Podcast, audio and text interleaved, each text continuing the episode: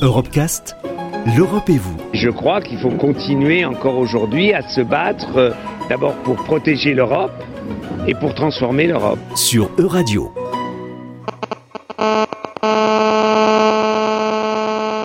Régulièrement interpellée par de nombreux députés européens, dont Michel Rivasi et Karima Deli, l'Europe peine à légiférer sur la question des ondes émises par les smartphones. De nombreuses recherches ont pourtant démontré la dangerosité des ondes sur notre santé. Pierre-Marie Thévenot est biologiste, président de l'association Robin des Toits qui milite pour une sécurité sanitaire des technologies sans fil. Il est au micro de Flora Vidal. Ça va des, simples céphalées, mais enfin des simples céphalées, c'est des céphalées extrêmement douloureuses, hein, à des myalgies très très fortes, euh, à des vertiges, à euh, des tachycardies, à des, enfin, plein de troubles qui forment ce syndrome.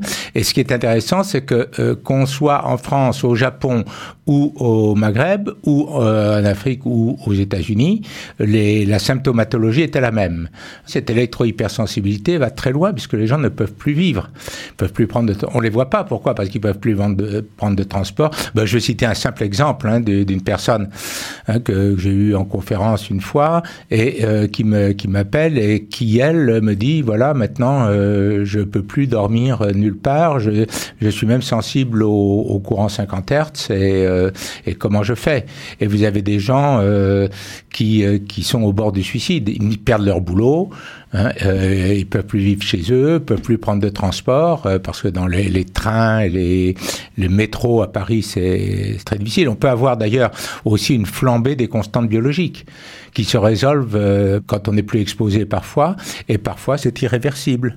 Hein, avec une asthénie et une fatigue extrêmement importante. Je tiens à préciser que on a dit que cette électrohypersensibilité était caractérisée des personnes qui étaient euh, psychiquement euh, malade, faut être clair. Hein. Donc il y a eu la psychiatrisation de l'EHS, c'est pas du tout le cas. Et on connaît très bien les mécanismes. Santé publique France hein, vient de publier hein, des chiffres montrant le doublement des glioblastomes, c'est-à-dire des tumeurs cérébrales hein, du système nerveux central, euh, du fait de l'exposition au champ électromagnétique.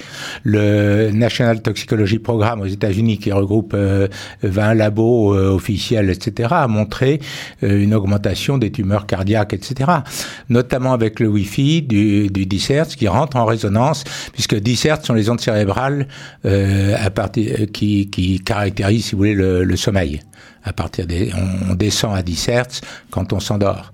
Donc, si on a des, des champs, des ondes électromagnétiques qui viennent sur 10 Hz, hein, euh, sur des fréquences identiques, qui vont entrer en résonance, là, on crée des insomnies. En fait, ce sont les opérateurs qui font les normes. Donc nous, on a 61 volts par mètre, là où la résolution hein, 1815 euh, de 2011 du, du Conseil de l'Europe dit qu'il ne faudrait pas dépasser 0,6 volts par mètre, c'est-à-dire 100 fois moins quand même, et pour arriver à 0,2 volts par mètre.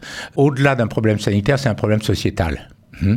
Et c'est ce qu'a montré Linky. Hein, c'est-à-dire qu'on a un problème de société, de la société du tout connecté, pour des intérêts essentiellement industriels. Hein. Ce qu'on vend, c'est la facilité pour le public, mais c'est c'est pas ça qui est le plus important. Hein, c'est des intérêts purement industriels. Et, la commission ad hoc de, l'OMS, l'Organisation mondiale de la santé, euh, reprend ces lignes directrices. Pourquoi? Parce que dans cette commission ad hoc siègent les gens de l'ICNIRP. Donc la boucle est bouclée. Retrouvez l'intégralité des Europecast sur euradio.fr.